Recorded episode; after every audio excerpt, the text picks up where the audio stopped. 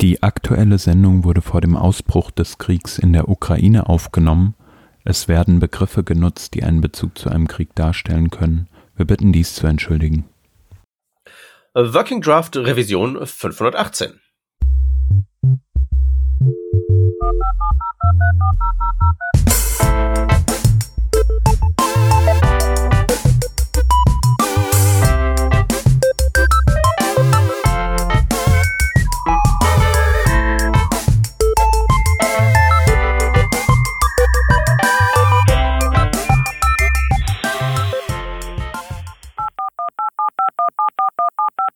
Diese Revision von Working Draft wird euch präsentiert von Factorial.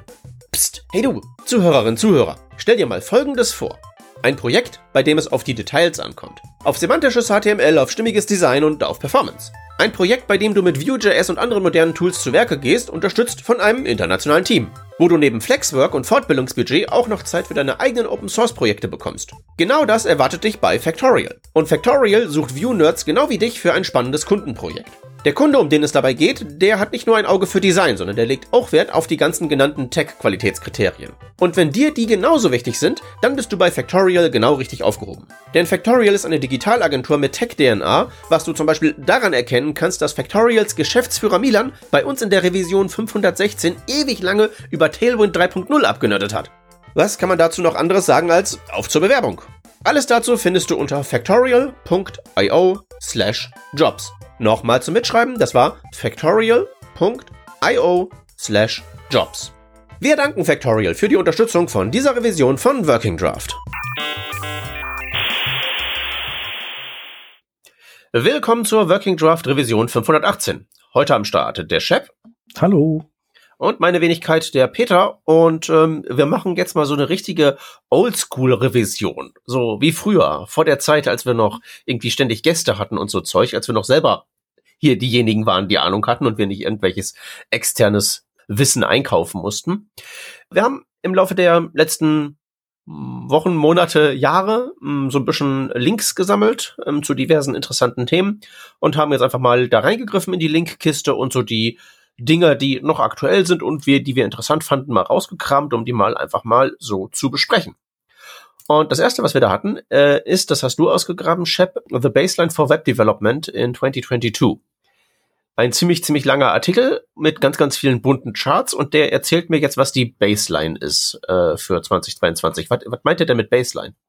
Mit Baseline ist gemeint, äh, worauf sollten wir in 2022 und darüber hinaus, so auf welche, welches Minimum sollten wir zielen bei der Entwicklung? Also worauf sollten unsere Sachen laufen? Ausgelöst vor allem durch die Tatsache, dass äh, der IE ja jetzt wirklich abgekündigt ist, äh, endgültig. Also auch von, von Microsoft äh, nicht mehr irgendwie mit, glaube ich, mit äh, Updates versorgt wird. Ich weiß auch gar nicht, ob die eventuell den sogar zwangsdeinstallieren. das weiß ich nicht. Ich müsste es wissen. Ich habe Windows. Ich habe ihn noch drauf, aber ich bin auch nicht immer derjenige, der sofort die Updates installiert, weil dadurch immer mein Workflow unterbrochen wird. Deswegen, ihr, hm. ihr kennt das wahrscheinlich. Also Baseline meint sozusagen jetzt der neue IE 11 wahrscheinlich, ne? Also genau, so also es gibt ja, man wird ja in Projekten immer gefragt, so was möchte man denn so unterstützen? Das ist ja, ist ja schon relevant, damit man eben weiß, okay, welche Technologie kann ich einsetzen oder ähm, muss ich da irgendwie jetzt ähm, Polyfillen im, im Falle, dass ich irgendwas Neueres einsetze. Genau, und der IE ist es eben nicht mehr. Und dann mhm. ist eben die Frage, kann man das jetzt irgendwie an einem Browser oder an irgendwas Neuem festmachen? Und äh, hier dieser, der Autor, also Alan, der hat sich das so ein bisschen so in dem Artikel erarbeitet, ähm, weil man kann das ja jetzt gar nicht mehr so einfach, man kann jetzt nicht sagen, irgendwie ähm, Safari 7 oder Firefox 90 oder so. Und äh, der hat sich ähm, verschiedene Dinge angeschaut. Zum einen, ähm, wie sieht denn so die, der Market Share verschiedener Browser aus? Wie sieht der Market Share verschiedener Browser auf Mobilgeräten aus? Hat das allerdings auch global betrachtet, ähm, nicht nur auf Deutschland bezogen.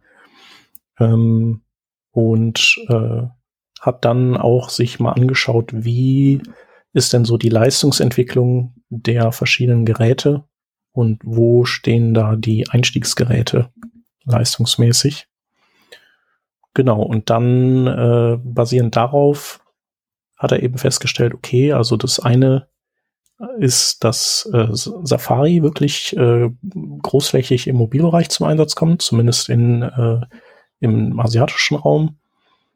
Und das heißt, äh, der ist auf jeden Fall äh, wichtig. Und dann hat er sich äh, angeschaut bei den verschiedenen Browsern, welche Browser failen wie viele der Web Compatibility Tests. Da ist es wiederum so, dass Safari die meisten failt, äh, was unter anderem aber auch daran liegt, dass viele der Tests von äh, Google beigesteuert werden. Und das heißt also sozusagen von den Fähigkeiten her hat er den, den Safari so als äh, IE-Nachfolger herausgearbeitet, was wir vielleicht auch alle ein Stück weit vorher wussten. Mhm. Und er hat sich dann angeguckt beim Safari, wie das denn, wie das mit den, äh, mit den Releases und der, der anschließenden Verbreitung von Releases ausschaut. Und da ist es so, dass die relativ schnell Verbreitung finden, aber eben es schon so zwei Releases äh, braucht, bis man, also sagen wir mal, jetzt ist ähm, die Version 13 aktuell oder so. Und äh, äh, ab dem Moment muss man auf die Version 11 nicht mehr Rücksicht nehmen. Also es braucht halt immer so irgendwie so zwei äh, Release-Iterationen. Finde ich ja interessant, weil eigentlich ist das ja, ähm, sind ja bei Apple eigentlich relativ gut da drin, auch zum Beispiel alte Devices noch zu supporten. Also daran kann es ja jetzt eigentlich nicht haken. Sind das Nutzer, die einfach keine Updates installieren? Sind die so wie du mit Windows? Hm, ja, wahrscheinlich. Also hm. sieht auf jeden Fall so aus. Man sieht schon, dass, dass, ähm, dass ab dem Release-Zeitpunkt ähm, von äh, neuen Versionen quasi die, die alten Vorgängerversionen stark runterfallen. Aber man hat halt noch so einen Longtail, der so zwei Jahre dauert und ähm, ja, die man, die man vielleicht dann ähm, in Betracht ziehen sollte. Genau, da wir ja gleich, so viel kann ich spoilern, äh, auch noch über über Safari 15.4 sprechen wollen, hieße das jetzt, dass man wahrscheinlich noch ähm, Safari 13 unterstützen sollte. Dann hat er sich angeschaut, wie es mit den mobilen, äh, also mit äh, Mobilfunk aussieht. Und da ist er zu dem Schluss gekommen, dass äh, 4G eigentlich mittlerweile überall zur Verfügung steht. Das heißt also, man muss jetzt nicht seine Sachen für 3G testen. Und was wir vielleicht auch schon uns gedacht haben, ist, dass ähm, rein von der Leistung her äh, sind weiterhin die Einstiegs-Android-Geräte diejenigen, die man da beachten sollte. Ähm, also die, deren Fähigkeiten sind zwar, was so moderne Browser-Technologien oder Web-Technologien angeht, ausgeprägt, weil die halt Chrome haben, aber sie sind halt einfach langsam. Und äh, darum ist im Prinzip die neue Baseline, sein Fazit ist, ähm, den Safari als Baseline für, äh, für sozusagen die, die Fähigkeiten, für, äh, für die unterstützten Webstandards, äh, Einstiegs-Android-Geräte wie eben das berühmte Motorola der G-Serie ähm, als äh, sozusagen Baseline für, für die Leistung und äh, 4G oder auch äh, LTE äh, so als äh, die Baseline, also das, was man erwarten kann, was überall an äh, Netzwerk zur Verfügung steht. Genau, und dann äh, im Anschluss ähm, schaut er sich an, wie, wie das Ganze, also was der Web-Almanac so an, äh, ja, an Statistiken darüber gibt, wie gut die Leute eben daraufhin äh, ihre Seiten bauen. Und wie das immer so ist, endet das natürlich äh, in einem riesen Absatz über JavaScript-Frameworks und dass die äh, halt unnötig groß sind und dass es da große Unterschiede gibt. Ähm, ach, ach, sag an. ja, genau. Also, genau, es gewinnen auch die, so die üblichen Verdächtigen natürlich. Also jQuery gewinnt, weil es einfach wahnsinnig leicht ist, leichtgewichtig. Ähm, ob das immer angenehm ist, daran zu programmieren, ist die andere Frage. Äh, Vue liegt auch relativ weit vorne zusammen mit Svelte und äh, relativ weit hinten, also noch deutlich weiter hinten als äh, Angular interessanterweise liegt React. Ja, also mich wundert das ja nicht, ich als React-Nutzer. Äh, also diese Tendenz, einfach alles irgendwie wieder und wieder und wieder in irgendeiner Div-Suppe zu reimplementieren, findest du bei Angular nicht so? Ich äh, bin, bin da kein guter Beurteiler dessen. Also ich kann mir höchstens vorstellen, äh, so sagen wir mal beim Blick von außen, bei Angular ist halt äh, einfach mehr im, im Paket. So du, du bist, äh, du musst selber nicht so auf die Suche gehen nach irgendwelchen ergänzenden Paketen, mit denen du irgendwelche Funktionen implementierst. Das hast du halt bei Angular alles so in einem rundrum glücklich Paket. Mhm. Und das ist dann vielleicht äh, auch besser aufeinander abgestimmt und effizienter, als wenn man eben irgendwelche verschiedenen Fremdpakete alle zusammenstöpselt. Ja, na, ich bin, ich hänge weiter meiner Theorie an, dass einfach React, äh, also das React Framework ist eine gute Idee. Das, was halt die Menschen damit machen, ist halt einfach in erster Näherung unter jeder Kanone. Mhm. Ich habe letztens erst versucht, jemandem zu helfen, irgendwie da sowas zu debuggen, sowas wie ich klicke hier auf dieses mit 17 Diffs reimplementierte Select-Ding drauf, damit halt irgendwie das Teil hochpoppt und das ging nicht und ich habe halt nicht mal irgendwie nicht mal nachvollziehen können, was da Phase ist, weil das einfach so viele äh, UI-Dinger ineinander gebastelt sind und alles halt eben mit Diffs reimplementiert, wo man es halt auch wirklich anders hätte machen können mit diversen Webstandards. Also React halt. Da, da, da, da wird auch nichts mehr draus in diesem Leben, wenn du mich fragst. Mhm. Ja, vielleicht, weiß nicht, liegt's liegt's daran, dass es äh, von, von so vielen benutzt wird, dass es einfach sehr populär ist und dass man dann auch da entsprechend mh, hm, vielleicht mehr MOOCs findet? Ja, weiß ich nicht. Nee, ich, ich glaube, das sind einfach tatsächlich, ähm, es macht halt gewisse Dinge leicht und gewisse Dinge schwierig. Und die Dinge, die es leicht macht, sind Dinge, die ich nicht leicht machen würde, wenn ich sozusagen jetzt so ein Incentive-Set für ein Framework gestalten würde.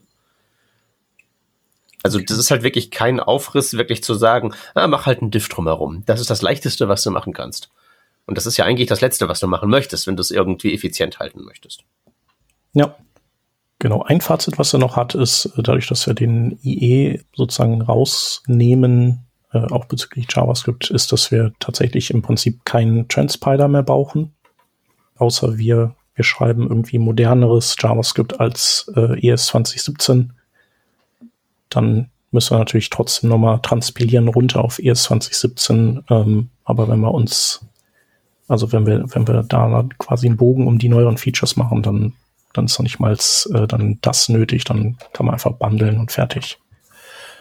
Ja, macht das denn einen großen Unterschied jetzt so bezüglich des Outputs? Also das Nette am Transpiler ist halt, also ich habe jetzt über die neuen JavaScript-Features nicht wirklich im Kopf, welcher Browser was kann aber ich habe halt meinen Bubble so aufgesetzt, dass dem halt eben gesagt wird, hier ist die Browserlist, mach du mal und dann benutze ich halt einfach dieses Zeug und muss mir halt gar keine Gedanken drüber machen. Das mhm. ist ja eigentlich ganz nett. Und die, wenn, wenn man es ordentlich aufsetzt, ist es ja tatsächlich so, dass auch nicht irgendwie da Bloat entsteht oder Sachen transpiliert werden, wo es nicht nötig ist, ne? Ja, genau. Äh, also man, man könnte halt seine Toolchain sozusagen schlanker gestalten, aber halt genau. auch nur so lange, bis man denkt, ah, das will ich jetzt doch benutzen. Ja, ja, genau. Also wenn es jetzt irgendwie darum geht, äh, irgendwie nochmal Zeit zu sparen, wobei wahrscheinlich, wenn man sowas wie SWC oder ES-Bild äh, benutzt, dann ist das wahrscheinlich eh egal. Ja, oder halt eben einfach nicht neun Millionen Dependencies, dann geht das auch recht flott. Ja. genau. Okay, ähm, jetzt hat er, jetzt hat hier der Autor ähm, zusammengeschrieben, dass ja letztlich sozusagen die Baseline sich auf den Mobilgeräten wiederfindet. Ja, nicht unbedingt. Also ähm, die sind natürlich meistens so der Bottleneck. Ne? Also wenn du danach guckst, was ist denn so das, äh, das, das unfähigste Device von den möglichen Devices, auf denen eine Webseite laufen kann, dann äh, landet man einfach früher oder später bei den mobilen Devices. Ich meine, so ein modernes iPhone ist wahrscheinlich schneller als mein Laptop. Das iPhone ist auch nicht das Problem, sondern eben dann die, die Schere in die andere Richtung, die Android. Mhm. Geräte. Ich glaube, so langsame Computer kann man gar nicht mehr kaufen. nicht mal gebraucht. Genau, und äh, beim Safari ist es ja so, der ist, der ist ja, also man kann ihm nicht vorwerfen, dass er nicht schnell wäre. Hm. Aber ähm, featuretechnisch hinkt er ja leider schon ein bisschen länger immer so ein bisschen hinterher. Also in hm. manchen Bereichen mehr, in manchen weniger. Hm.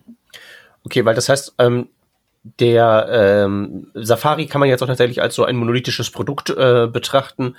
in dieser Frage nach der Baseline bezüglich Mobile und Desktop. Also da ist halt eben Safari mehr oder minder eins.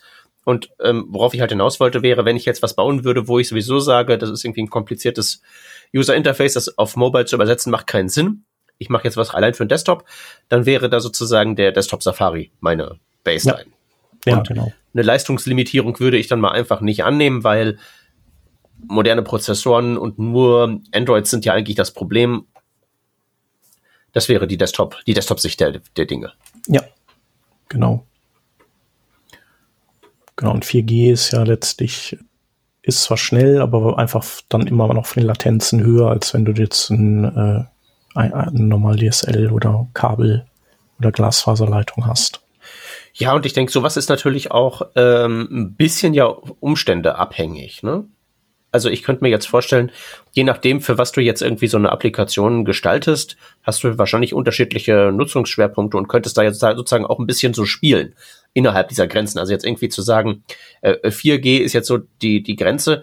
Ich denke mir halt eben so zum Beispiel die ähm, Einscan-App, die ich hier auf meinem Telefon habe, die benutze ich halt nie unterwegs, sondern die benutze ich eigentlich nur hier in diesen Räumlichkeiten, wo ich halt mein, wo ich theoretisch schnelles Internet aus der Dose hätte.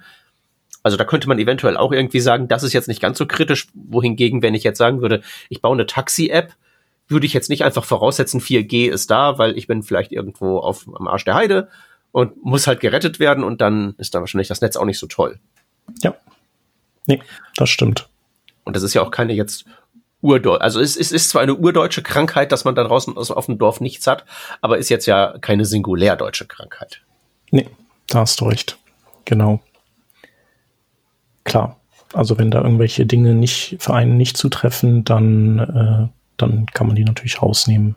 Genauso, wenn du jetzt irgendwie eine App baust, äh, die, die du äh, mit, mit Chrome-Browser auslieferst oder so, dann. Ja, klar. Dann ist das ja auch alles nicht so, nicht so wichtig. Mhm. Eine Sache, die man, die, die er noch ähm, äh, neben der weniger notwendigen Transpilation erwähnt im, im CSS-Bereich ist, dass ihm äh, im Web-Almanac aufgefallen ist, dass halt wenig Leute Grid benutzen. Und äh, seine Vermutung ist, dass es eben auch an, an IE liegt, der das Grid, also die haben ja Grid letztlich erfunden, aber eben in einer älteren Variante unterstützen, die, die manche Dinge nicht kann. Und dass man da einfach ähm, erstmal sich, äh, sich zurückgehalten hat, was das angeht. Aber dass man eigentlich jetzt ähm, Vollgas geben kann. Hm. Also ich muss sagen, ich finde Grid auch äh, fantastisch, um Formulare zum Beispiel damit zu, zu assemblieren. Ja, äh, ist es. Also will jetzt nicht irgendwie Grid bashen, aber es ist halt eben auch ein mega kompliziertes Biest. Also wenn man sich halt abseits der, ähm, ich habe jetzt wirklich ein statisches Grid gleich einer äh, HTML-Tabelle, wenn man sich abseits dieser Pfade bewegt, dann fängt es halt schon relativ zügig an, anspruchsvoll zu werden. Aber das würde ich jetzt mal sagen, ja. ist nicht der nicht der Grund für diese Verteilung, die du da gerade angesprochen hast, weil hat man halt eben meist nicht, ne? Wenn es wirklich nur darum geht, ja. macht, dass das Formular ordentlich aussieht, ist das halt nach einer HTML-Tabelle das nächstbeste, ganz klar. Ja, genau, weil es halt eben auch äh, im Gegensatz zur Tabelle dann äh, leichter responsiv äh, zu machen ist. Hm. Hier, was, was macht eigentlich äh, Subgrid? Haben wir das eigentlich demnächst mal? Den gibt's nur im Firefox. Ah. Ja, das, ja, das stimmt. Subgrid ist auch noch mal so ein Punkt. Also das muss, muss kommen. Ja. Ja, ohne ist halt wirklich so äh, genau mhm. die Hälfte von dem, was man wirklich braucht, so in seinem Alltag. Ähm, was ich immer mache, ist das, oder was ich gerne auch ähm, einsetze, ist dieses Display Contents. Ich weiß nicht, ob dir das was sagt. Mhm. Genau, also das benutze ich als, äh, als sagen wir mal, äh, Stopgap für das Fehlen von Subgrid gerne mal zwischendurch. Also was da ja passiert ist, dass du, du kannst quasi HTML-Elemente im Render-Tree ausblenden, also als wenn die überhaupt gar nicht da wären. Ähm, und dann ist das, also dann wird das Kind-Element von diesem ausgeblendeten Element rückt dann nach oben und wird das Kind-Element von dem da drüber. Und äh, dann, äh, wenn das da drüber eben Grid verwendet, dann wird eben das Kind-Element von dem ausgeblendeten, per CSS ausgeblendeten Kind-Element zu einer Grid-Cell. sozusagen. Genau, in Spezifikationssprech ist es ja so, mit Display Contents wird das Element ersetzt durch seinen Inhalt. Und das ist dann das ah, ja. Hochrücken ja quasi. Genau. Das war ja lange Zeit, ähm, hatte das das Problem, dass das, ähm, dass die äh, Implementation in den Browsern das Problem hatten, dass die Inhalte nicht, äh, nicht mehr zugänglich waren für mhm, Screenreader, genau. glaube ich. Und das Problem ist anscheinend auch schon was länger gefixt, mit Ausnahme des Safari. Ach, okay. in, bei MDN genau. steht nämlich noch drin, dass das aktuell sei. Nee, oder also in Can I Use ist es dann anders. Wenn du da reinschaust, dann äh, findest du da so diese üblichen Anmerkungen, dass, dass es da eben noch so äh, Accessibility-Probleme gibt, gab, aber eben nicht bei, also ab nur noch, also bei Chrome und Firefox nur bis Version hm. Y, aber eben nicht mehr in den aktuellen. Ja gut, das, ich meine, die beziehen sich ja eigentlich auf die gleiche Datenbasis, die Tabellen hier und da. Nur die Prosa ja. bei MDN ist vielleicht noch nicht geupdatet worden. Aber naja, auf jeden Fall ist Display Contents da ein ganz guter Workaround. Ist allgemein ein ziemlich guter Workaround. Dann kann man nämlich ja, schön React genau. programmieren und um alles ein Diff packen, aber man muss dann halt eben nicht sein ähm, nicht CSS umschreiben. Stimmt. Ja, nee, hast recht. Ja, ja, stimmt. Gute Idee. Also es gibt natürlich immer noch Fälle, wo, wo man Subgrid nicht ersetzen kann. Aber ähm, zumindest kann man sich damit weiter behelfen. Und mal sehen, wann, wann das in Safari gefixt wird. Ähm, in Can I Use ist jetzt die, die nächste Version ohne diese Anmerkung, aber diese, bei den zukünftigen Versionen ist das ja immer so ein, so ein mhm. Ding. Das wird ja dann immer mehr so vermutet und orakelt. Genau. Ja, ich würde sagen, also, weiß nicht, wenn, wenn du damit fein bist, dann können wir hier dieses äh, das Thema ja, ich würde nur noch sagen, es ist ja schön, dass das, was sowieso, ähm, also meine gefühlte Wahrheit schon immer war, durch diesen Artikel sozusagen mit Daten bestätigt wird. Also so, ich meine, Safari ist der neue IE, das äh, erzählen ja die äh, Grumpy Old Men auf Twitter im Prinzip ja ständig. Und dass Androids langsam sind, ne, ist ja auch nichts Neues. Oder zumindest die Low-End Androids sehr langsam sind. Ja, das stimmt. Also da tut sich irgendwie aber auch nicht viel. Nö, ach.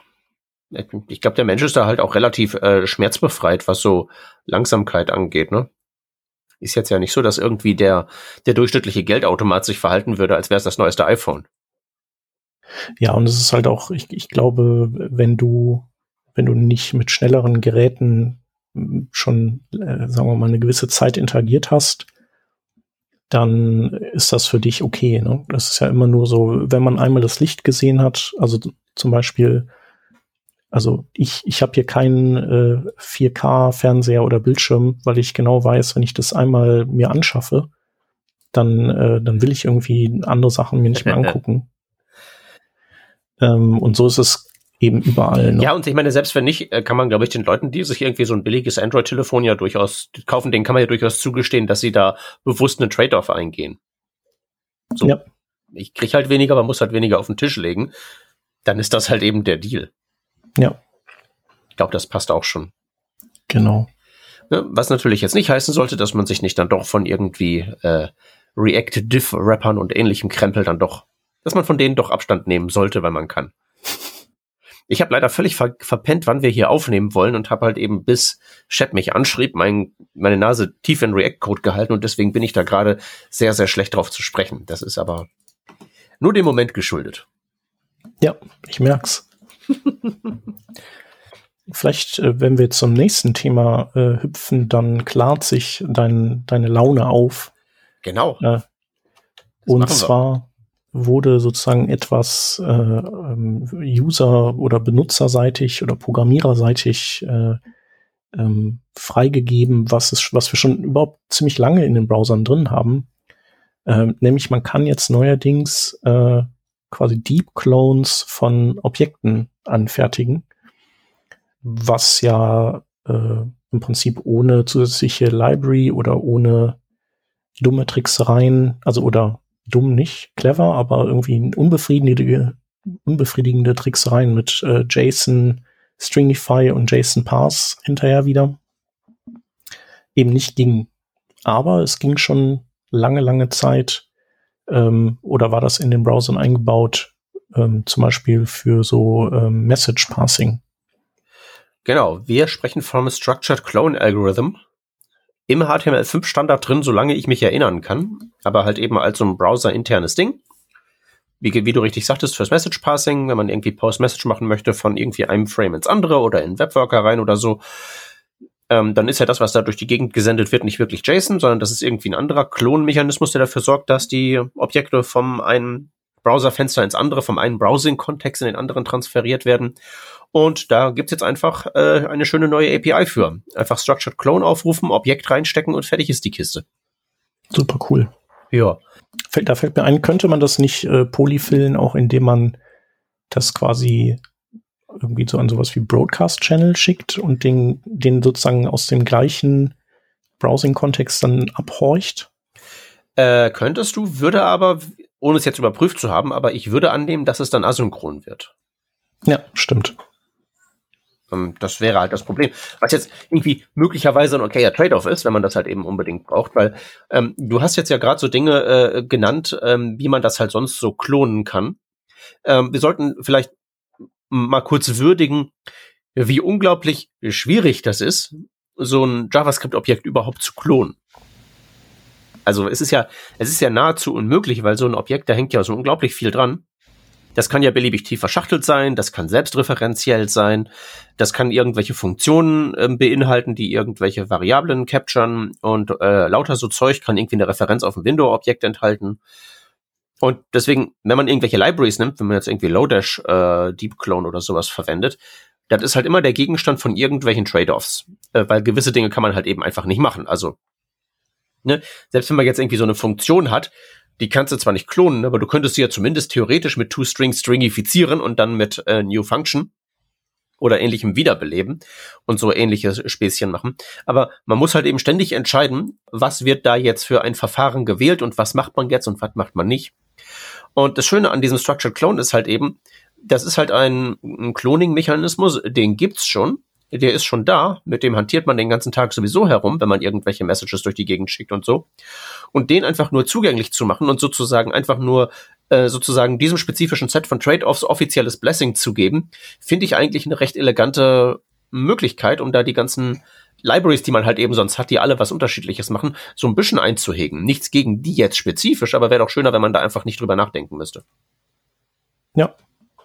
Ja, und es ist im Prinzip ja auch noch mal so ein weiteres äh, Paving the Cow Path Ding, also dass man einfach Dinge, die, äh, die die Leute sowieso machen, dass man die dann sozusagen formalisiert und sagt, hier, guck mal, äh, ich gebe dir jetzt mal was, was Richtiges dafür, da musst du nicht immer irgendwelche Libraries oder Tricks benutzen.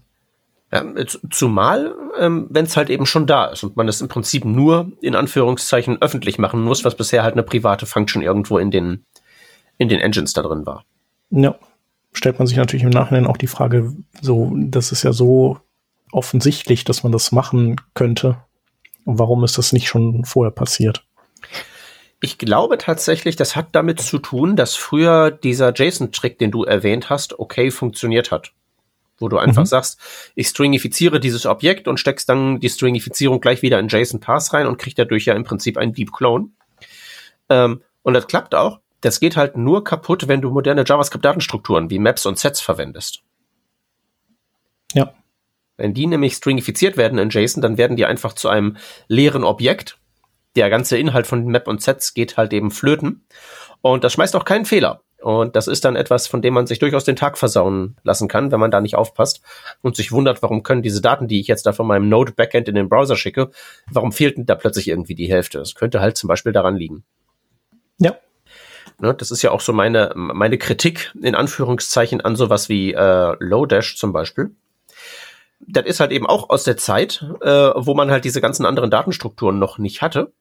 Und ähm, man merkt das halt eben. Und das ist jetzt irgendwie, ein Lodash ist nichts irgendwie schlimm, aber im allgemeinen Falle würde ich ja vielleicht für eine Map, so im Sinne einer Datenstruktur, tatsächlich auch ein Map-Objekt verwenden wollen und nicht ein JavaScript-Objekt mit seinen ganzen Sachen, die da so dranhängen, Prototypen und was nicht alles. Ja. Nee, hast recht. Äh, Browser Support ist, ähm, also angeblich soll das in allen Browsern, äh, Stand übrigens 16. Äh, Dezember letzten Jahres, also 2021, soll das in allen äh, Browser-Codebases schon drin stecken. Allerdings äh, ist, bis, ist es bis heute nur in Firefox geschippt und äh, zum Beispiel nicht in den Chromium-Browsern, die ja alle vier Wochen released werden. Und heute ist der 8. Februar. Das heißt also, da hat es schon Releases gegeben. Ähm, vielleicht äh, braucht es dann zwei Releases, weil es im Canary ist und dann in Beta jetzt und dann in Stable. Aber Can I Use hat da auch noch keine Infos drüber. Also mal nee, sehen. Das gibt's noch nicht. Aber genau. ähm, ich schätze mal, das wird sich relativ zügig verbreiten. Also wie gesagt, ähm, Polyfillen dürfte schwierig werden. Ich kram schon die ganze Zeit in meinem Kopf nach einer API, die das ähm, nicht asynchron macht und mir fällt nichts ein. Mhm. Ja, aber ansonsten, ich meine, wenn man halt eben sowas, also man sollte ja generell nicht besonders oft in der Situation sein, dass man so ein Objekt deep klonen muss. Dann kann man das eventuell tatsächlich irgendwie mit sich vereinbaren, dass man das halt eben durch den, durch so einen Message Channel äh, durchdrückt und dann passt ja. das schon. Ja. Genau. Wer das auch unterstützt demnächst äh, angeblich, ist äh, äh, Safari 15.4. Das ist ja das nächste Release, was ansteht.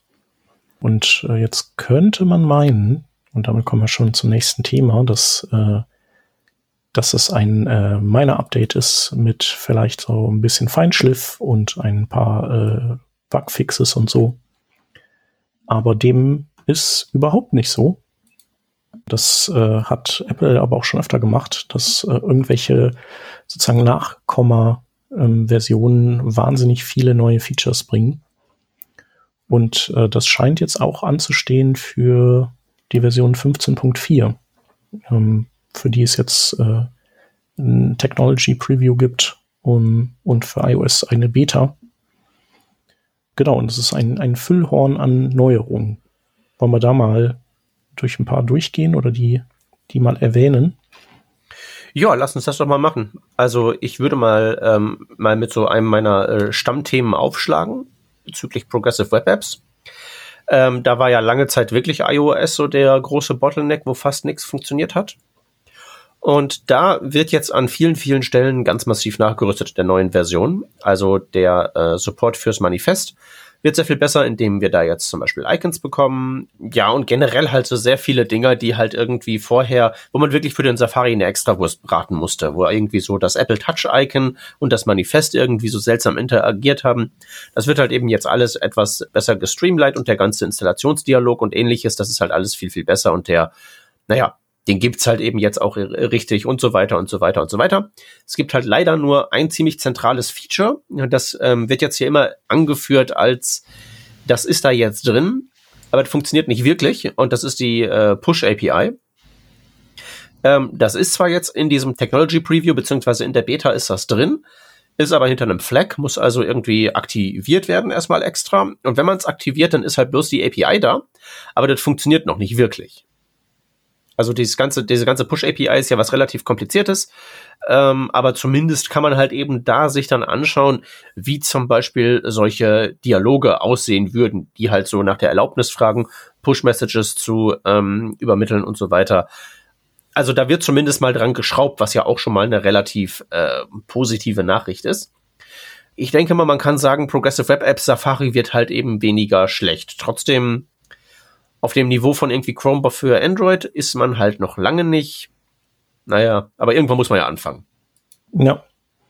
Naja, man merkt halt äh, auch so ein bisschen, also die, äh, die kriegen ja schon ein Stück weit immer ihr, ihr Fett ab, so in den letzten Monaten und Jahren. Und äh, man merkt auch, dass sie da so ein bisschen, äh, ein bisschen dünnhäutig geworden sind. Und äh, eventuell ist das eben auch ein, eine Folge ähm, davon, dass, dass die eben dauernd sozusagen Flak abkriegen.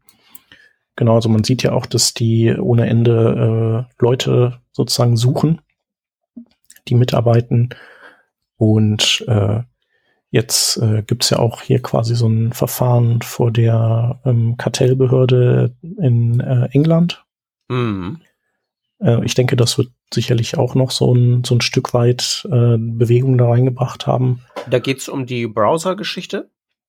Genau, da geht's geht's darum, dass man, äh, dass man unter iOS ja im Prinzip keine freie Wahl der Engine hat, also egal welchen Browser du unter iOS nutzt. Es ist letztendlich oder also von, von Apple sozusagen äh, vorgegeben, muss das die WebKit-Engine sein und du kannst dann deine eigene UI da draufsetzen. Also es ist im Prinzip eine, eine WebView mit deinem Chrome oder Firefox UI obendrauf.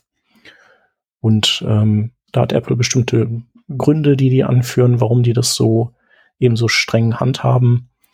Ähm, unter anderem äh, aus Sicherheitsgründen.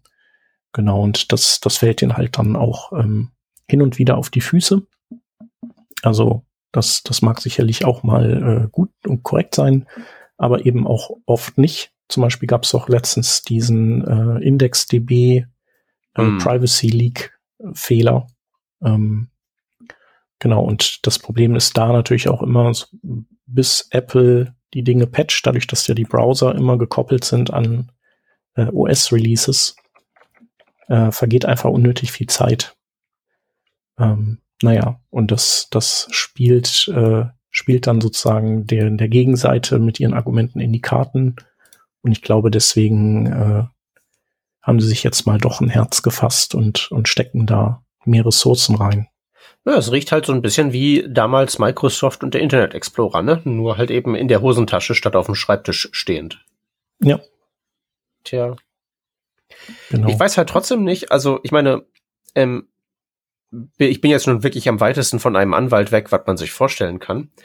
Ähm, hört sich jetzt so an, als wäre das aber so tatsächlich kartellrechtlich relativ, also äh, relativ klare Kiste. Also die machen halt ihre Plattform zu mit irgendwelchen fadenscheinigen Argumenten, um da die Konkurrenz rauszuhalten. Und man kann ja auch die sehr beliebte Verschwörungstheorie konstruieren, dass man dann ja auch irgendwie so Sachen macht wie, ähm, keine Ahnung, schlechten Progressive Web App Support, damit man da irgendwie mehr im, äh, im App Store rumklickt oder so. Weiß ich jetzt genau. nicht, wie sehr ich das glauben soll. Ich weiß es auch nicht genau, aber also ähm, es gibt zumindest Argumente, die, die man anbringen könnte, die dafür sprechen. Also zum einen kann, können die verdienen die halt Geld über den App Store und auch über die In-App-Käufe, die dann in diesen Apps äh, stattfinden. Das ist ja dann auch so, dass also alles, was du dann innerhalb der App ähm, erwerben kannst, muss ja dann über Apple, über Apples eigenes Payment-System gehen, mhm. wo die sich dann eben auch wieder was abzweigen. Also wenn die da sozusagen, wenn die das Web so fähig machen würden, dass es mit mobilen Apps konkurrieren könnte, dann würde denen da natürlich viel wegfallen. Jetzt ist, glaube ich, aber das Hauptproblem eigentlich, äh, warum die, warum die eigentlich immer davon gekommen sind, dass sie insgesamt einfach nicht so einen hohen Marktanteil haben und sie dadurch, anders als zum Beispiel Microsoft damals mit irgendwie vielleicht 90 Prozent Marktanteil, also die, die drücken dann halt sozusagen allen Konsumenten ihr Produkt äh, in den Rachen und bei, ähm, bei Apple ist es eben, weiß ich nicht, was die für einen Marktanteil haben, 20 Prozent oder so. Da sind sie eben dann noch weit weg von so einer Übermacht. Naja, beim Baseline-Artikel war ja der Blick auf Japan schon so, dass da iOS wirklich eine relativ deutliche Mehrzahl der Geräte bespielt. Ne? Ja, zwei Drittel waren das. Genau, also es ist halt, ist halt regional unterschiedlich. Und was du da sagtest, ist halt eben einerseits so der Unterschied zu der Microsoft-Geschichte früher. Das ist halt jetzt nicht der äh, Monopolist, der da seine marktbeherrschende Stellung ausnutzt. Äh, das ist ja nicht so. Sondern die Konstruktion ist ja, glaube ich, mehr so die, äh, die marktbeherrschende Stellung auf der eigenen oder die beherrschende Stellung auf der eigenen Plattform, was ja, glaube ich, schon subtil so ein bisschen was anderes ist. Äh, und was ich mir halt eben auch vorstelle, wenn jetzt irgendwie so da der Hammer fällt und gesagt wird, yo, Apple, ihr müsst jetzt hier ähm, Tür und Tor aufmachen, damit da auch der Chrome einreiten kann. Weiß ich halt eben jetzt nicht, äh, wie lange wir dann noch wirklich mehr als einen einzigen Browser haben. Es ist ja wirklich so, nachdem sich jetzt ja äh, so zumindest in meiner Wahrnehmung äh, Firefox mit äh, wirklich so irgendwie so einem Braunkohlebagger ein eigenes Grab möglichst tief gräbt mit so diversen Verfehlungen, die da, die da reihenweise ähm, konstruiert werden, ist ja im Prinzip, gibt es ja eigentlich nur noch Chrome in so diesen verschiedenen Permutationen da und der Internet Explorer, neuerdings Edge ist jetzt ja Chrome und Opera ist Chrome und dein Telefon ähm, spricht Chrome, der eingebaute Browser da, dein Fernseher ist alles nur Chrome, alles ist halt nur Chrome, bis auf halt eben iOS. Ja, weil Firefox gibt's ja näherungsweise gar nicht mehr. Mhm. Und wenn die jetzt auch noch weg sind und wir dann wirklich irgendwie ein Chrome Internet Explorer 6 Äquivalent haben, weiß halt nicht, wo uns das hinführt. Ne? Also ist jetzt nicht so, dass iOS jetzt hier mit seinem gallischen Dorf da bisher besonders viel Positives beigetragen hätte, weil wie wir ja gerade erzählt haben, haben die ja lange Zeit gerade so die Progressive Web App APIs da so rumschimmeln lassen. Aber die haben ja zumindest, solange sie da sind, noch die Möglichkeit, das zu machen, was du gerade erwähnt hast, nämlich ordentlich Leute anheuern und mal ein bisschen Gas geben und vielleicht mal wirklich irgendwie eine Alternative aufzubauen. Naja, andererseits sitzen sie halt eben auch in ihrem Betriebssystem da fest, ne? Während man Chrome auf so gut wie allem haben kann und vielleicht demnächst auch auf wirklich allem haben kann. Mhm. Ja, das sieht man ja auch äh, an so Dingen wie das äh, Safari immer noch keinen AWIF-Support hat und ich glaube WebP ist ja auch relativ spät jetzt erst gekommen, mhm. weil die da ähnlich wie auch der Internet Explorer früher so verzahnt sind mit dem Betriebssystem und wenn das eben diese Image-Decoder nicht hat, dann hat der Safari die eben auch nicht. Ja.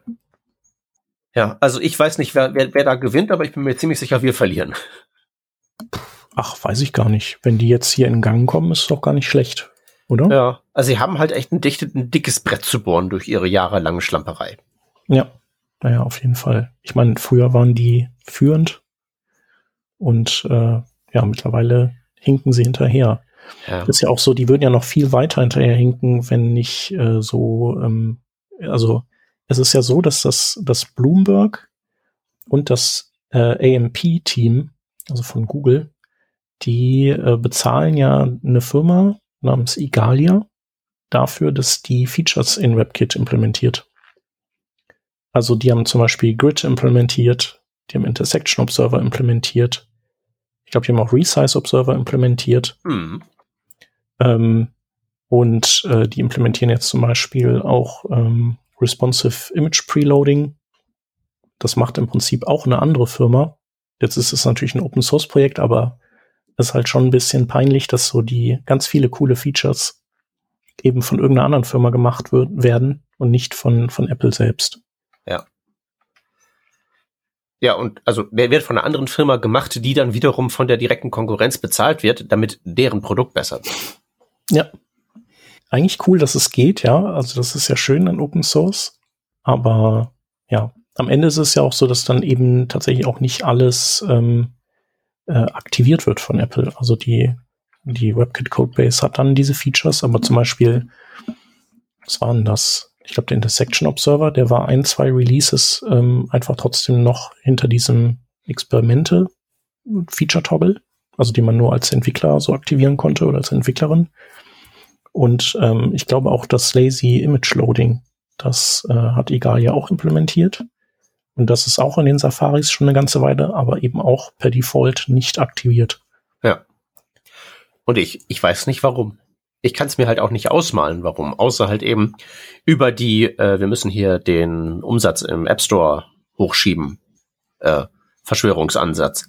Aber das glaube ich halt irgendwie auch nicht, dass so ein Intersection Observer die da Geld kostet oder Geld kosten kann in irgendeinem Szenario. Ja. Nee, glaube ich auch nicht. Also ist halt höchstens so die Summe aller Teile, ne, dass du so, dass du sagst, ich kann einfach so, also äh, Death by a Thousand Paper Cuts, ich kann keine kompetitive Web-App bauen, weil ständig fehlen mir irgendwelche Features und mein Polish ist halt nicht gut genug. Ähm, aber vielleicht hat es auch einfach mit äh, man- und Women-Power zu tun, äh, in der Form, dass die eben sozusagen alles sich auch, äh, also alles nochmal reviewen wollen, was sie auch shippen und sie dann vielleicht die, äh, die Kapazitäten bei diesen Features erstmal nicht, nicht haben und sie dann erstmal lieber sozusagen per Default nicht aktivieren, äh, um zu gucken, ob, ob sie dann, ob dann jemand doch noch was findet. Also ich meine, die schaffen es auch nicht mal, äh, ihre Sachen gut genug zu reviewen, dass das IndexDB nicht kaputt geht oder IndexDB nicht liegt. Da, da gab es ja immer mal so irgendwelche unangenehmen Zwischenfälle. Ja, ich denke auch die, ähm, ich meine, das Sprichwort lautet ja, man soll ja wenn es eine Möglichkeit gibt, dass irgendwas durch Inkompetenz zustande kommt, das als die wahrscheinlichste Variante ansehen. Das denke ich mal, wird ja auch so sein. Ja, beziehungsweise vielleicht auch nicht Inkompetenz, vielleicht auch einfach sozusagen, äh, dass man zu viel vor der Brust hat und dann, äh, dann eben anfängt zu, sch zu schlampen, sage ich mal. Würde ich als Ausrede grundsätzlich gelten lassen, aber nicht, wenn ich die wertvollste Firma in dieser Galaxie bin. Ja, genau. Das ist natürlich immer so ein bisschen das, aber ja, genau. Das ist, das ist halt das Absurde, dass, dass das wirklich, dass die gar nicht wissen, wohin mit ihrer Kohle. Ähm, und, und warum kann man dann eben nicht eine gewisse Menge Geld in den Browser stecken? Ich, ich glaube immer noch, die Inkompetenztheorie ist da die, die sinnvollste, weil ich meine, du hast ja bei diesen ganzen großen Firmen, also sowas, sowas wie Google ist ja auch nicht irgendwie ein Monolith, sondern ist ja mehr so eine Art Hydra mit irgendwie so vielen Köpfen und da schnappt was und da schnappt was und da schnappt was und die haben ja nicht wirklich viel miteinander zu tun, außer dass halt eben die Geldschläuche alle in irgendwie mehr oder minder einen gemeinsamen Speicher prasseln. Und ich bin sicher, du kannst so eine Hydra auch irgendwie besonders zahnlos oder besonders verknotet gestalten, sodass die dann am Ende einfach trotz vieler Ressourcen entweder nichts hinkriegt oder nicht so viele Ressourcen zugeteilt bekommt an einigen Köpfen. Weil ich meine, die kriegen das ja hin, ein Telefon zu bauen. Ein ziemlich gutes Telefon mit einem ziemlich brauchbaren Betriebssystem drauf und allem. Mhm. Ja, die kriegen auch hin, einen komplett eigenen Prozessor zu entwickeln. Ja, eben. Also an Ressourcen kann es eigentlich nicht liegen, außer wenn halt eben der Verteilungsmechanismus durch Inkompetenz halt irgendwie da nicht besonders aus unserer Perspektive sinnhaft zuliefert. Ja. Ja, mal sehen, wo das jetzt, äh, wo, wo das äh, hier hinführt. Also äh, es scheint ja, es, also es macht sich schon irgendwie so eine gewisse Aufbruchsstimmung breit. Mal sehen, äh, was, was sich da entwickelt. Sollen wir denn ja. noch mal kurz ähm, ein paar andere Features erwähnen, die da noch drin stecken? Ja, ich wollte gerade sagen, vor allen Dingen hier so der diverse CSS-Kram. Da sind die ja traditionell immer ziemlich gut drin. Ich hätte jetzt gesagt, da waren sie früher ziemlich gut drin dann kam ganz lange nichts und jetzt kommt wieder was. Mhm. Ja, also naja, aber sie, sie haben schon so manche Features, die sie äh, interessanterweise ganz schnell implementieren und sehr früh unterstützen, wo ich auch noch nicht mal sagen würde, dass das Features sind, die andere Abteilungen bestellt haben bei denen. So war das ja beim Internet Explorer früher auch, dass irgendwie andere Microsoft-Abteilungen gerne was gehabt haben, also haben wollten. Und äh, bei Chrome ist es ja auch so ein bisschen. Das M-Team zum Beispiel, das bestellt ja auch immer Dinge. Oder das Angular-Team oder so. Genau, und dafür gibt es natürlich andere Dinge, also so wie zum Beispiel Scroll Behavior Smooth, wo man sich fragt, so, warum, warum habt ihr das denn bitte einfach so lange nicht supportet? Ja. Genau, aber das kommt jetzt. Dann ziemlich geil die äh, Pseudoklasse Has.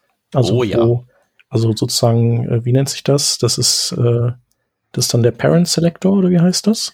Das ist im Prinzip eine Implementierung des Parent Selectors, so dass man das nicht äh, so nennen muss. Mhm.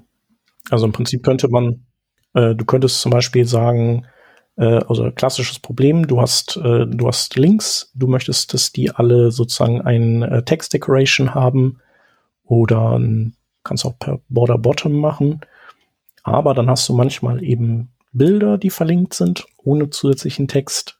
Und da hast du dann auch diese Text Decoration drunter. Oder du hast den Border drunter und denkst dir so, nee, da ist es halt jetzt irgendwie total doof. Und dann kannst du eben sagen, a Doppelpunkt has Image und dann machst du Text Decoration none. Und dann hast du das Problem gelöst. Du sagst also quasi Links, die ein Bild beinhalten, die bitte dann nicht äh, dekorieren. Der ja. Amos van, van Dam, also ein Belgier, der richtig steil geht mit CSS, der hat auch ein paar coole Sachen mit dem Hash-Selektor gemacht. Da muss ich noch mal, ich, ich suche den, suche das noch mal raus ähm, und versuche das zu verlinken. Das ist richtig, richtig cool, an was der, mit was der rumspielt. Hm.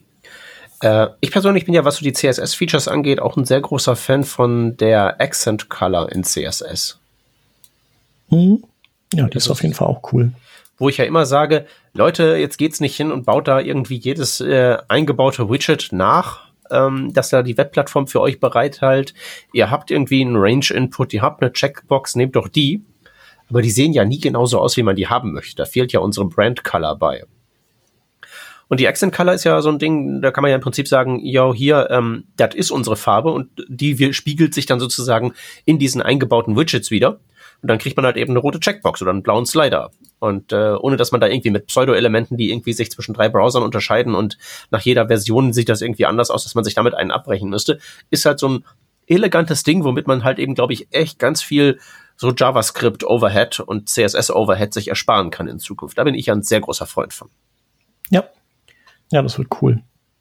Ja? Und wenn es der Browser nicht kann, passiert halt eben nichts, dann sieht es so aus wie vorher und das ist auch okay. Ja.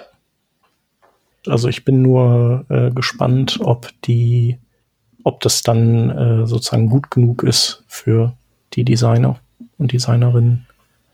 Du weißt du, für die Designerinnen und Designer vielleicht nicht. Aber vielleicht so auf dem, wenn du sowas hast wie den direkten Weg zwischen äh, denen, die irgendwie ein Dashboard bestellen und denen, die es umsetzen. Mhm.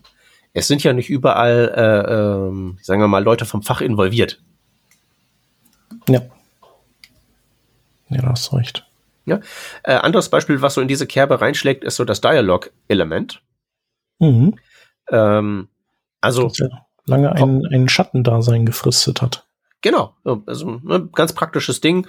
Man rappt irgendwelchen Content äh, da rein und dann äh, kann man halt eben so einen Modaldialog hochpoppen lassen, ohne dass man sich damit JavaScript und CSS und hier und da und dort äh, einen abbrechen müsste. Halt eben ein so ein Use Case, den man so als ähm, ja Plattform-Feature als HTML-Element, glaube ich, ganz gut auch haben kann. Also im Sinne von, das ist umsetzbar und damit kann man wirklich so 90 Prozent aller Use Cases erschlagen.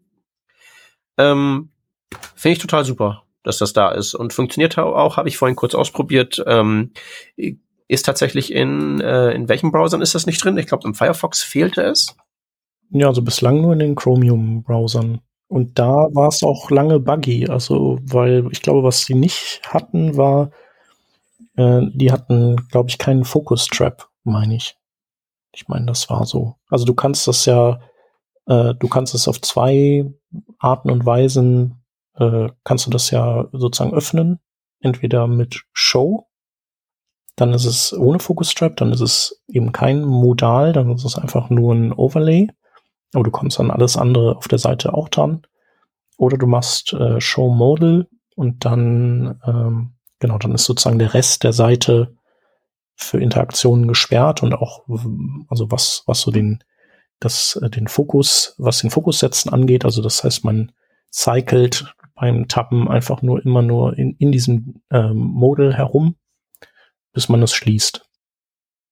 Ähm, ich glaube, das war so ein, so ein Ding, was bei Chrome noch nicht funktionierte. Aber mhm.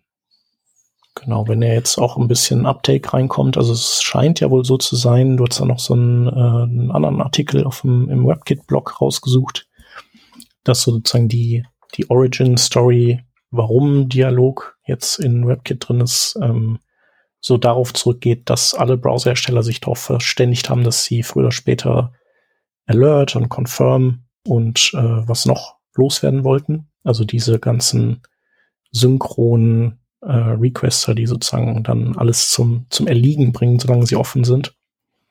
Und wo Chrome sich ja, äh, das Chrome-Team sich auch so ein bisschen die Fingerchen verbrannt hatte vor mhm. ein paar mhm. Monaten. Genau, und da soll äh, anscheinend Dialog ein so ein so ein Escape-Hatch sein. Ja. Also meine, meine Theorie ist, das werden die niemals loswerden können. Ja, glaube ich Alert, auch. Confirm und Prompt. Dafür gibt es einfach zu viele Webseiten, die das verwenden. Ja, also denke denk ich auch. Was war das? Group By? So ein JavaScript-Feature, das wir im Moment diskutieren und was auch irgendwie wieder an MooTools scheitern soll? Okay, nee, das habe ich nicht mitbekommen. Group äh, by MooTools. Mal gucken. Und äh, dann war es vielleicht nicht Group Buy, aber vielleicht, ne, okay, dann vielleicht doch nicht. Tools? Nein, okay, finde ich gerade nicht. Aber irgendwie so Sachen halt eben, so, eine, so ein jQuery-Konkurrent irgendwie aus der Jungsteinzeit, der bis zum heutigen Tage halt eben noch beim Standardisieren von irgendwelchen JavaScript-Features da Schwierigkeiten macht. Äh, ja, bin ich ja sehr gespannt, wie sie irgendwie Alert und Konsorten loswerden wollen. Aber sicherlich ist dieses Dialog-Element da der bessere Weg, mit dem man sozusagen die Entwickler der Zukunft dann damit ne, locken kann. Mit, hey, da kannst du dein eigenes Zeug reinschreiben, kannst du designen, kannst du gestalten. Ja. Und es mangelt ja an nichts. Also, ne, so, ein so ein Confirm oder so ein Prompt ist halt irgendwie schon irgendwie blöd. Allein schon, wenn man irgendwie so eine Auswahl zwischen A, B und C machen möchte, dann ist man mit diesen Standmitteln halt ja schon ziemlich am Ende. Mhm. Ja, dann steht halt immer okay und abbrechen drin, zumindest unter Windows. Genau.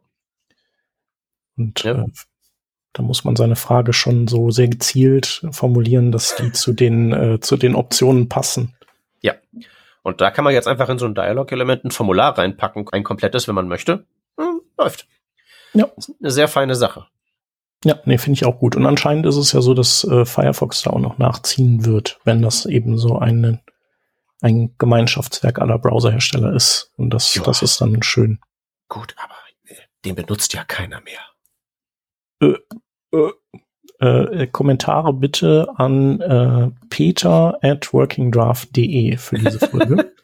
Sehr gerne, auch die zu React. Also ich bin, ich, ich nutze das ja nicht. Ich nutze ja das React, ich nutze ja den Firefox, aber ich weiß ganz genau, mit was ich da zu tun habe, meiner ja. Meinung nach. Ja, genau. Ähm, die Adresse gibt es übrigens auch nicht, also nicht hinschreiben. aber gerne an comments at workingdraft.de oder äh, kommentieren oder twittern. Genau.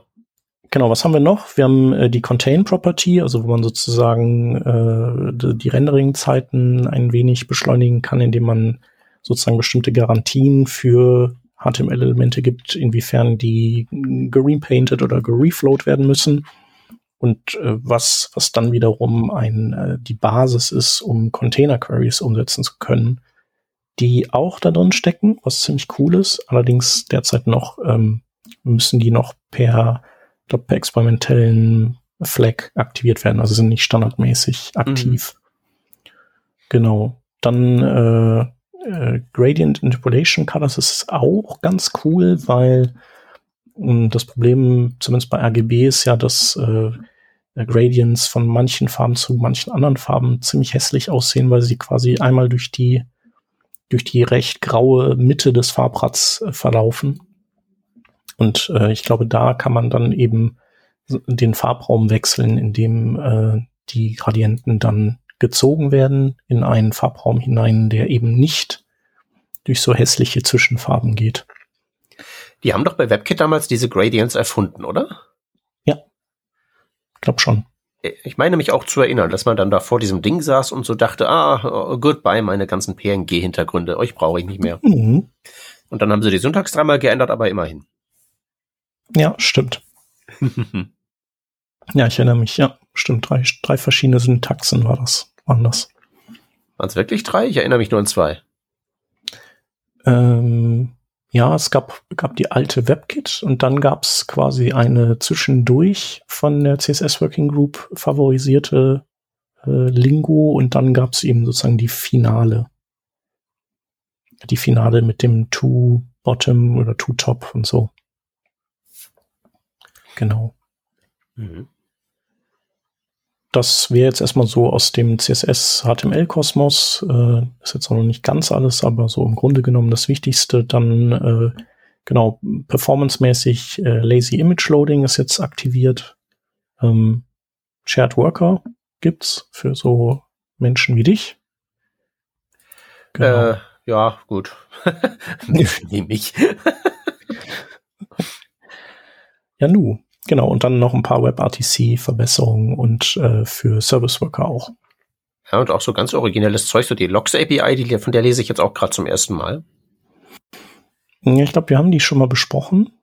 Ah. Äh, ich überlege, ob wir die sogar vielleicht mal mit Surma besprochen hatten, als er da war. Also im Prinzip kannst du. Hört sich nach einem Thema für ihn an. Ja, genau. Also du kannst ähm, quasi sozusagen äh, Schreibzugriff verhindern auf bestimmte Ressourcen äh, oder Variablen, äh, indem du die eben sperrst und dann wieder freigibst. Und man kann dann äh, kann einen Request-Log darauf machen und die Promise wird dann eben aufgelöst, wenn wenn die nicht gelockt ist oder eben sobald sie freigegeben wird von wem anders. Ja. Und halt eben auch so Cross, Fenster Cross-Tab ähm, und mit Workern und Zeug einfach ein, äh, ein Mutex quasi. Ha. Ja. Da muss man sowas ja in seinen Shared Array Buffer gar nicht direkt rein implementieren, wa? Nee, und man konnte auch irgendwas fieses tricksen damit. Ich weiß aber nicht mehr was. Und ich glaube, das war auch der Server, der da rumgetrickst hat. Ja. Äh, aber ich weiß nicht mehr genau, worum es da ging. Ja, also sieht auf jeden Fall ganz gut aus. Ähm, Freue ich mich drauf. Weil, ja, finde also ich auch nicht, super. Genau, ich habe selber kein, kein Apple-Device, aber ähm, ich freue mich einfach, dass das Entwickeln dann wieder ein Stück weit schöner wird, weil, weil mehr von dem, was man machen möchte, auch dann tatsächlich, tatsächlich supported wird. Ja, und ähm, auch so jetzt, wenn ich mal so das ganz, ganz große Bild nochmal aufmachen kann, hier mit, ähm, mit den wenigen Browsern, die wir noch haben. Hab jetzt auch kein Apple-Device, halte es aber trotzdem für sinnvoll, den einzigen nicht dem einzigen Nicht-Chrome-Browser, den wir noch haben, alles Gute zu wünschen. Ja. Das wäre cool. Ja. Gut, dann würde ich sagen, haben wir das doch auch soweit abgehandelt, oder? Würde ich sagen. Eine ganze Menge schöner neuer Features, auf das die Baseline in Zukunft, um zum ersten Thema nochmal zu kommen, irgendwann mal nicht mehr der Safari sein möge, sondern, ja, keine Ahnung. Genau. Ich wüsste nicht was. ja, sieht so aus, als wäre es weiterhin Safari. Ja, tatsächlich. Ja. Das dauert einen Moment, bis die sich da rausgegraben haben. Naja, und auch mangels Alternativen. Also Google schmeißt da einfach ja. zu viele Ressourcen drauf, als dass die in näherer Zeit, dass denen da die Puste ausgeht. Ja, genau. Und Firefox ist dann wiederum nicht äh, breit genug genutzt, um die nächste Baseline zu werden, selbst, selbst wenn der äh, featuremäßig irgendwie zurückhängen würde. Ist ja nicht so, dass der Browser irgendwie so super schlecht wäre.